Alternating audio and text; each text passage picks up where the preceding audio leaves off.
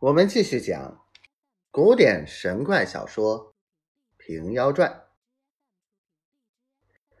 这包龙图说道：“我乃开封义府之主，赐此妖人，在国之内恐生别事，朝廷见罪于我，即时吩咐该吏写押榜文，各门张挂，一应诸处安堂寺院人等，若有。”拿货担子和尚者，官给赏钱一千贯；如有容留来历不明僧人及窝藏隐匿不守者，临诱一体连坐。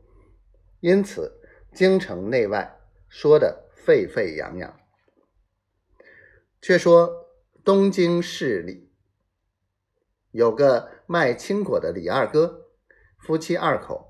在客店里住，方才害病了起来，没本钱做买卖，出来求见相识的，要借两三百文做盘缠。当日出去借不得，归家闷闷不已。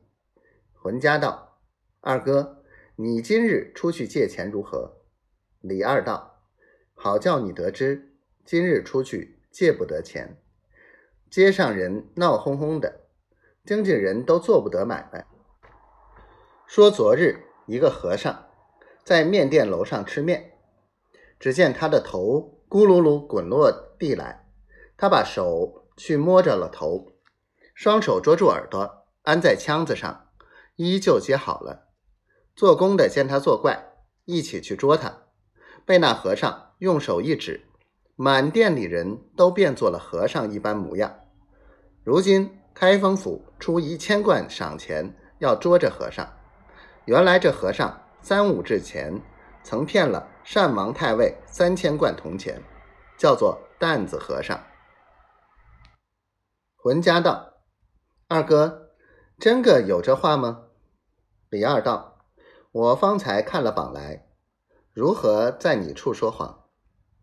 浑家道：“二哥，我如今和你没饭得吃。”若有采石捉得这个和尚，请得一千贯钱来，把我们做买卖，却不是好。李二道：“胡说！官府得知不是耍处。”浑家道：“我包你请得一千贯钱便了。”李二道：“你怎的教我请一千贯钱？”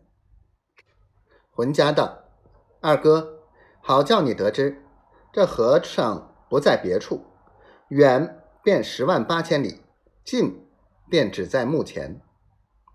李二哥道：“在哪里？”浑家道：“在隔壁房里。”